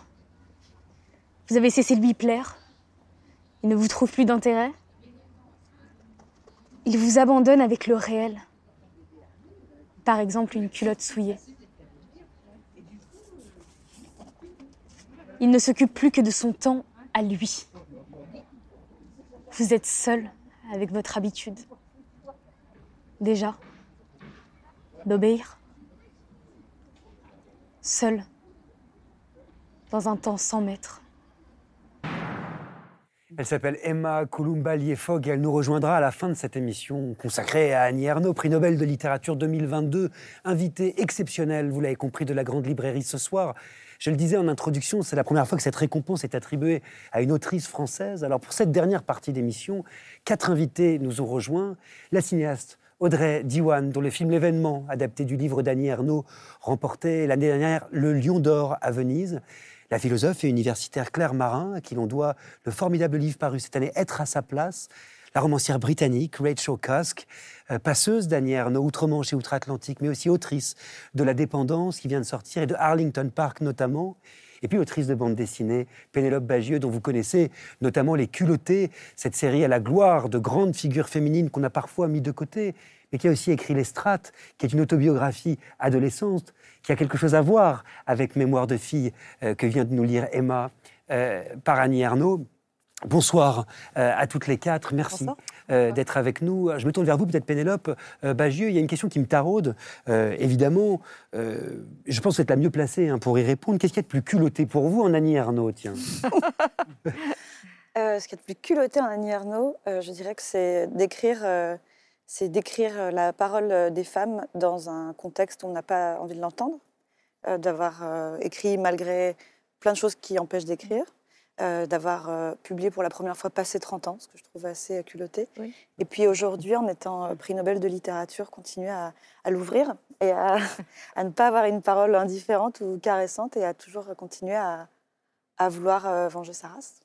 Claire Marin, dans un article récemment, vous parliez d'Annie Ernaux comme écrivaine du scandale, justement. Au fond, qu'y a-t-il de plus scandaleux pour vous en Annie Ernaux Euh, Je me basais sur le sentiment que j'ai eu en commençant à lire euh, les œuvres d'Annie Ernaux. Euh, J'étais très choquée, mais positivement choquée. Mes premières réactions, c'était on peut donc écrire sur ce genre d'expérience, sur ce genre de sentiments, sur la violence de la passion. Et c'était cette idée-là que je voulais retranscrire, et puis aussi dire ce qu'il y a d'indigne, de scandaleux, euh, qui, qui retourne la honte sur nous, alors qu'on on devrait pouvoir euh, jouir d'une liberté, on l'a évoqué, euh, on l'a entendu précédemment, la même liberté que celle des hommes. Ce que, ce que je me dis en vous écoutant toutes, c'est que j'ai quand même l'impression que vous écrivez d'un endroit, d'un pays qui, qui rassemble toutes celles qui doutent, celles qui ont honte, celles qui sont fragiles, celles qui ont aussi envie de se redresser, parce qu'il y a évidemment quelque chose de, de vertical dans votre œuvre. Et, moi, en lisant Annie Ernaux, je me suis toujours dit que euh, cette écriture à la première personne, ce jeu, avait quel- quelque chose de une forme à bras ouverts en fait et que j'étais invitée en fait dans cette histoire et que je m'y retrouvais. Pour moi, votre euh, écriture, c'est vraiment une écriture cachée, euh, presque silencieuse. Euh, vous écrivez le silence, vous lui donnez une voix. Et le scandale, peut-être, c'est ce qui est contenu par le silence, parce que c'est très difficile à, à admettre. Vous l'avez déjà dit, scandaleuse, vous? Ah, écoutez, euh, moi personnellement, je me sens pas, je me suis jamais sentie scandaleuse, mais euh, sentie euh, que, que je n'agissais pas euh, comme euh, on attendait, ce qui est un petit peu différent. Euh, mais il y a eu des, c'est pas le scandale, c'est de dire que euh, affirmer affirmer une certaine façon d'être euh, sans se soucier de, ce qu'on pensera de soi. Voilà, c'est ça. Mais ce que dit Rachel Cusk sur le silence et la parole, et ce que dit également Claire Marin dans cet article me semble assez passionnant. Le fait que, en plus, vous permettez quand même à celles qui suivront de ne plus avoir à se taire. C'est comme si toute l'œuvre d'Annie Ernaux, Claire Marin, était celle d'un catalyseur de parole. C'est comme ça que je l'ai lu. Oui, tout à fait. Il y a quelque chose qui s'ouvre. Il y a des, des récits qui sont possibles. Il y a des colères partagées, bien sûr.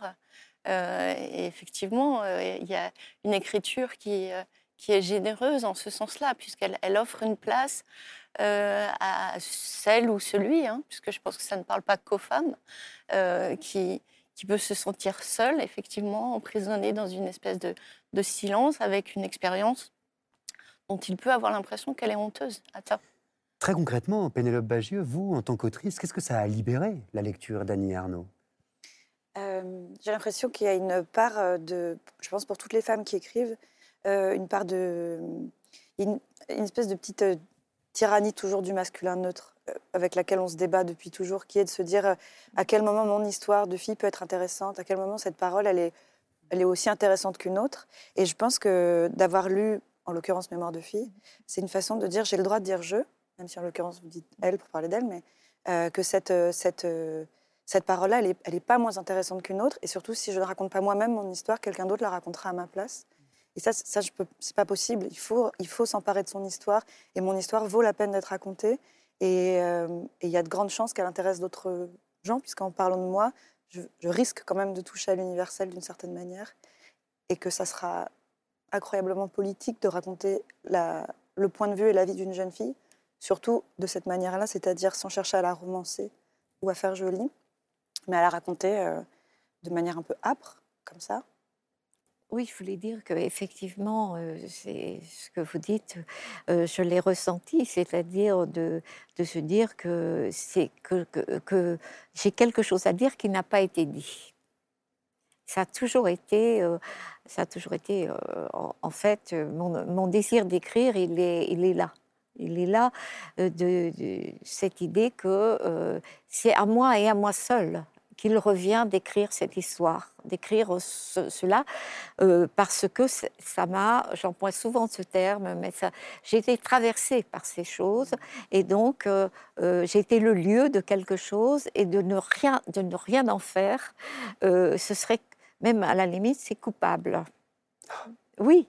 Mais oui, euh, je veux dire, effectivement, euh, l'événement, bah, et c'est quelque chose, je me disais, ce n'est pas possible que ça, que, on, on oubliait dans les années, à la fin des années euh, 90, et que euh, en réalité, voilà, j'étais, dépositaire de quelque chose, à, vraiment à creuser, à développer.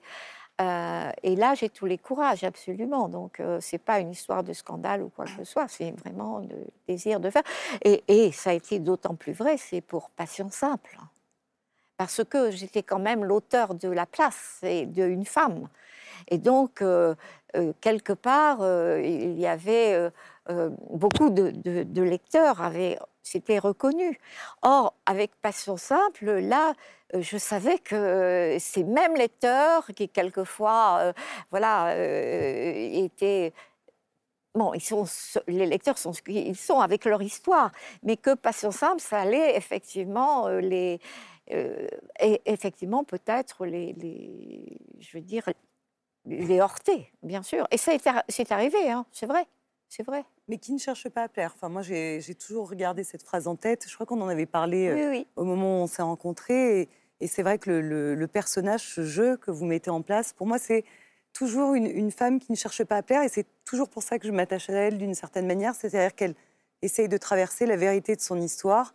Et en fait, elle, elle laisse place à tout ce qu'on peut euh, projeter en elle. Et on a beaucoup travaillé sur, euh, sur cette idée-là quand j'ai rencontré Annie Arnaud et que je voulais adapter l'événement.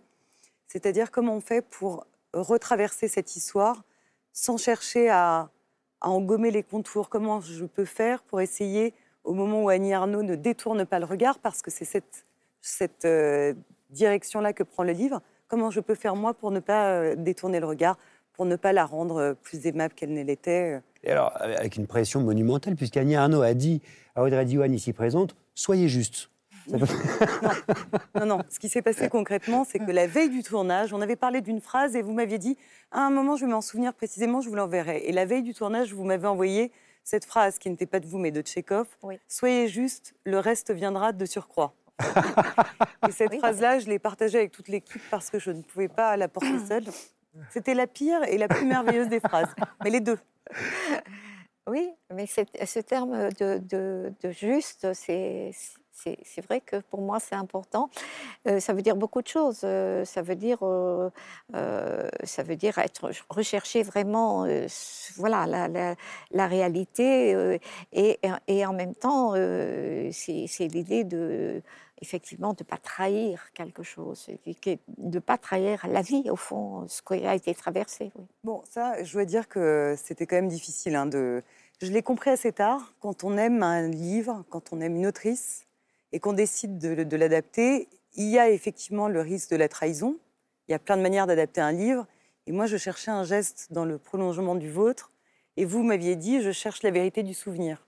Évidemment, la fiction interdit de, de suivre la même démarche. Ah oui. Mais de ce fait, on a beaucoup parlé de, de vérité de l'instant. Et donc de la manière dont deux gestes peuvent aller dans la même direction. Ce que j'entends quand même, ce sont des autrices qui, sont, qui vous considèrent comme, comme un modèle. Annie Arnaud, Rachel Cusk, quel modèle est-ce qu'elle est, Annie Arnaud, pour vous? Annie Arnaud, il faut peut-être le rappeler, qui vous cite, hein, qui vous cite dans Regarde les lumières, mon amour. Pour moi, euh, le, un des grands sujets d'Annie Arnaud, c'est la perte de, de la liberté dans l'effort d'être euh, libre. Euh, et ça, c'est aussi quelque chose euh, que m'intéresse beaucoup dans, mon propre travail.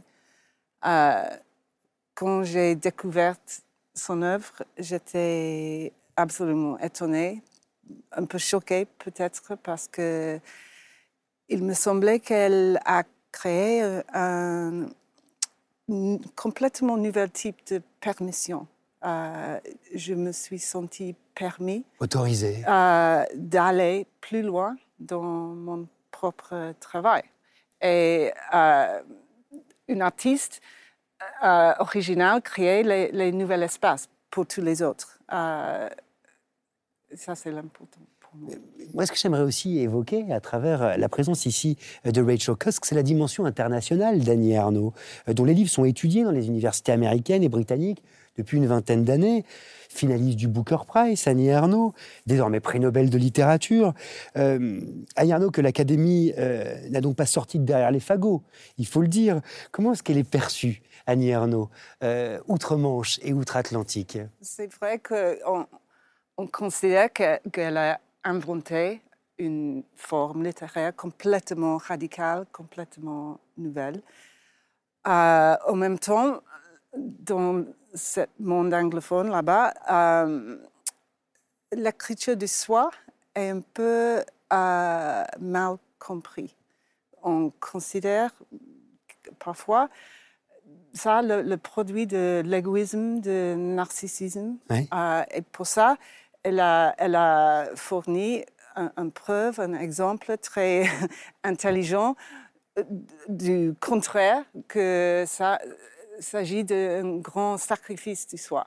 Mais ça vous surprend parfois, Arnaud, que votre œuvre parle également au-delà des frontières, à d'autres femmes, à d'autres hommes? Oui, ça c'était évidemment une, une grande surprise et un grand bonheur, bien sûr, parce que euh, j'ai eu des, aussi d'excellentes traductrices et traducteurs, et, et, euh, je, lui, suis- je lui suis très redevable donc à, à leur, à leur talent. De, mais parce que je- mes livres ne sont pas très faciles à traduire, je crois. Voilà. Pourquoi? Euh, leur- leur dens- la densité de la phrase, la, la densité des mots. euh, il faut trouver l'équivalent euh, en- dans la langue qui traduit. Euh, et il y a des langues qui, sont, qui ne se prêtent pas à la densité. Je me disais que euh, cette langue que vous avez inventée, elle a d'intéressant aussi qu'elle n'est pas, euh, euh, comment dire, limitée à un temps, à une époque. J'ai aussi l'impression qu'elle résonne et qu'elle résonne aujourd'hui d'une manière tout à fait contemporaine. Et quel que soit le temps du récit, quel que soit le moment où vous l'avez écrit, quelque chose perdure. En tout cas, c'est comme ça que je l'entends. Claire Marin, que nous dit cette écriture? Vous qui avez choisi, quand je vous ai demandé quel livre d'Annie Arnaud, à quel livre est-ce que vous pensez Vous m'avez dit l'écriture comme un couteau. Euh, mais je voulais dire euh, qu'elle résonne effectivement, et moi je, je, m'en rends compte euh, avec euh, des étudiants euh, chaque année, que c'est effectivement des, des textes qui continuent à, à parler, alors en particulier à des élèves de banlieue par exemple, puisque j'ai eu l'occasion de- d'enseigner à, à Cergy. Euh, je faisais assez systématiquement euh, un cours sur une œuvre d'Annie Arnaud. Parce que c'est votre ville, il faut le dire, Annie Arnaud. Oui, oui, mais Oui. je suis allée. Et puis nous sommes rencontrés à cette occasion. euh, et c'est vrai que c'est c'est quelque chose qui, qui continue euh, à parler, euh, heureusement et malheureusement. c'est-à-dire que ça continue à résonner. C'est à la fois une forme d'échec social et politique, mais euh, les, les textes sont des supports dont les, les élèves s'emparent pour raconter leurs propres euh, traversées, leurs propres difficultés. Donc c'est aussi un, un médiateur.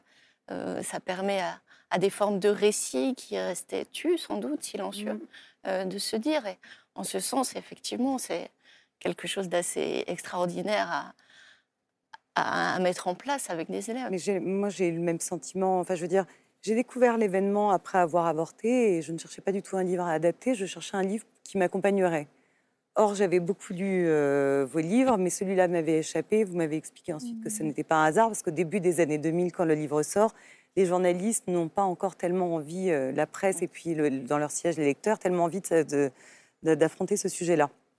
Et, euh, et j'ai l'impression qu'aujourd'hui, quand on parle d'avortement, euh, il y a très peu de textes qui sont cités comme ça et qui servent de support à cette conversation. Et donc, euh, il me semble que les œuvres d'Annie Arnaud, souvent, comme défrichent ces territoires-là et donc permettent cette conversation dont on a besoin, sortent certains sujets du silence. Ils prennent une dimension politique euh, monumentale. Quand vous voyez Annie Ernaux, effectivement, qu'aux États-Unis, ce droit à l'avortement est tout bonnement supprimé dans certains États, qu'en Hongrie, en Pologne et dans d'autres pays européens, ce droit continue de reculer ou d'être menacé.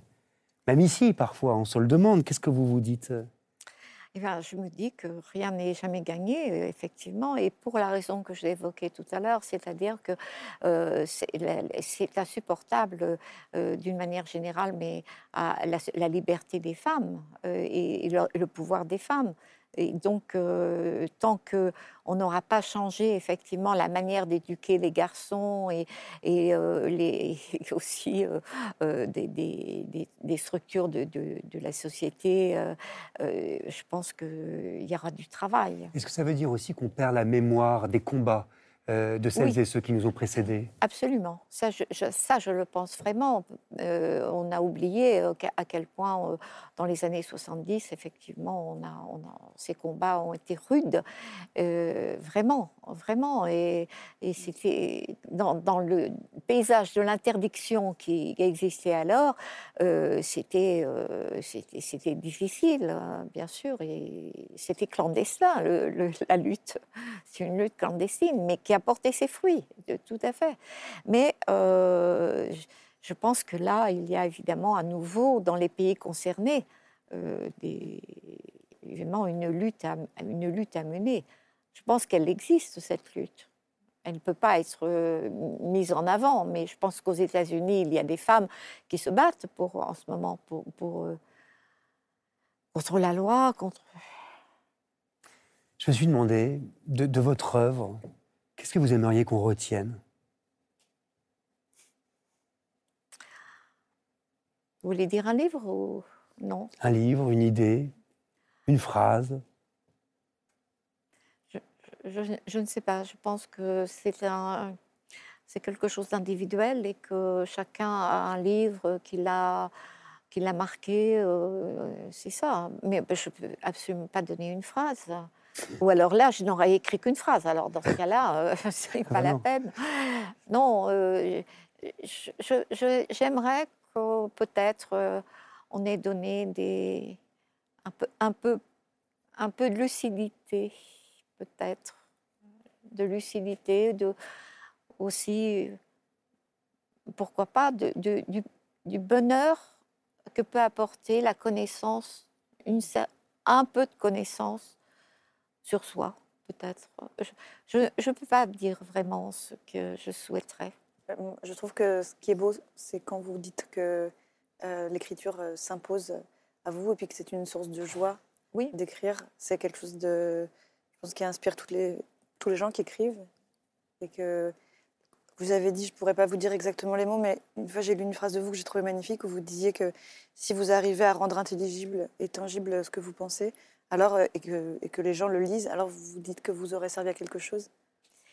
Je pense que c'est peut-être dans l'événement, cette phrase. Euh, oui, que je voudrais, effectivement, c'est vraiment un désir, euh, euh, c'est-à-dire que tout ce que j'ai traversé euh, se, devienne, euh, devienne euh, quelque chose de, dans, dans la tête des autres, dans le cœur et la tête des autres, la mémoire les, des quêtes des autres, et qui- au fond que, que je me dissolve complètement là-dedans. Qu'est-ce que vous n'oublierez jamais, Dany Arnaud, vous, Audrey Diwan Je crois que je n'oublierai jamais, euh, et c'est votre expression, ce que vous proposez d'expérience vécue d'un bout à l'autre du corps. Moi, J'ai souvent, euh, en lisant les livres d'Annie Arnaud, cette impression d'un récit qui est d'abord charnel, et parce que ça se produit dans le corps, ensuite, j'ai tout le temps nécessaire et tout le loisir d'interroger la tête. Et, et, et qu'on parle de désir ou qu'on parle de douleur, euh, j'ai toujours ce sentiment-là, que vous convoquez le corps et la Mhm. tête. Euh, pour moi, c'est le fait que, que c'est une œuvre, Une œuvre comme une entière. rivière souterraine. Ce que Euh, disait Annie Arnaud quand elle me disait j'ai pas non plus retenir qu'une seule phrase. Oui. Et pour moi, le, le- le cœur de son projet artistique, euh, c'est l'attention, l'interrogation de, du, de le fait concret extérieur, cette tension entre le fait et le- la réalité intérieure. Et le problème de savoir lequel est le vrai. Et pour moi, ça, c'est c'est le plus important. La mémoire, Annie Arnaud, c'est quelque chose qui, qui vous résiste parfois? Écoutez, euh, pour moi, je pense que la mémoire est. Si j'ai l'idée d'une identité, un concept que, je ne ressens pas très bien, mais euh, je, je mettrais la mémoire comme identité. C'est la mémoire, euh, la mémoire qui, me guide complètement, qui, fait que je, je- quand j'écris, euh, c'est toujours un travail de, de mémoire, ne fût-ce que la mémoire de la veille. Vous voyez ce que je veux dire? C'est c'est continuel- continuellement, euh, c'est de mettre la mémoire met en relation des choses. C'est ça qui est très, très important quand on écrit. Mais alors, que- quelle angoisse est-ce que c'est que de la perdre, la mémoire? C'est le drame absolu, de perdre la mémoire, bien sûr. Vous y pensez?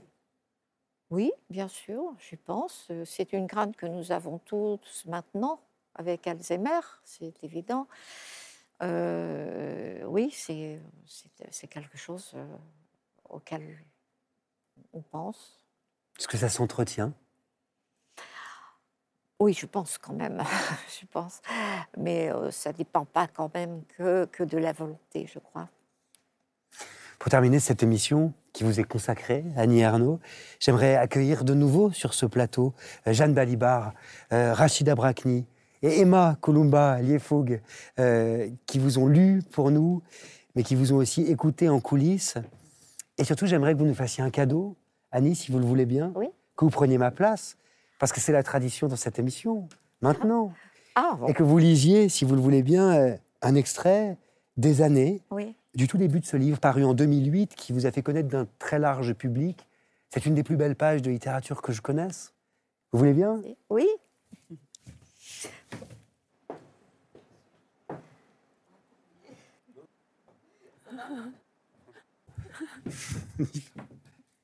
Je commence hein? Quand vous voulez. quand je veux.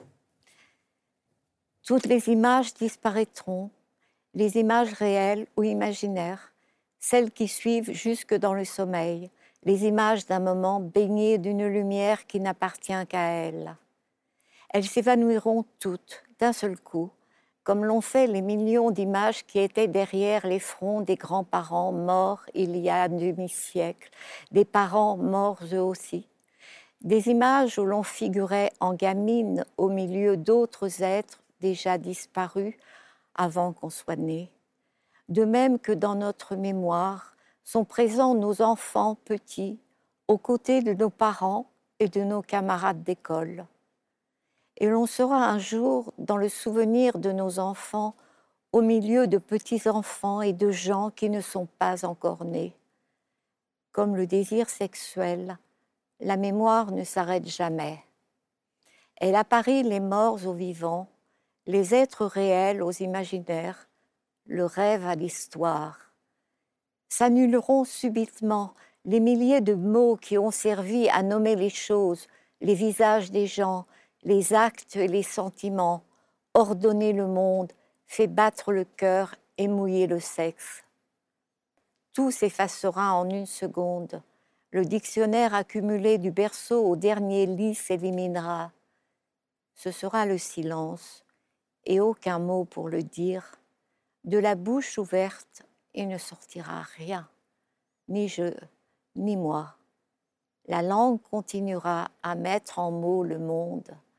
Dans les conversations autour d'une table de fête, on ne saura qu'un prénom, de plus en plus sans visage, jusqu'à disparaître dans la masse anonyme d'une lointaine génération. Merci, Annie et Arnaud. Pour... Merci d'avoir répondu euh, à cette invitation. Et merci à toutes celles euh, qui m'entourent ce soir de nous avoir rejoints. Audrey Diwan, Rachel Kosk, Emma, merci d'avoir été là. Si jeune, à 18 ans, Claire Marin, Jeanne Balibar, Rachida Brakni, Pénélope euh, Bagieux. La grande librairie, c'est fini pour aujourd'hui. On se retrouve la semaine prochaine pour un plateau. Il sera question de fétichisme, de collection et d'objets quotidiens qui disent des tas de choses de nous sans même qu'on s'en rende compte. Ce sera avec Mona Cholet, Toby Nathan, Michel Pastoureau et la surprenante Lucie Rico. À mercredi prochain. Lisez bien.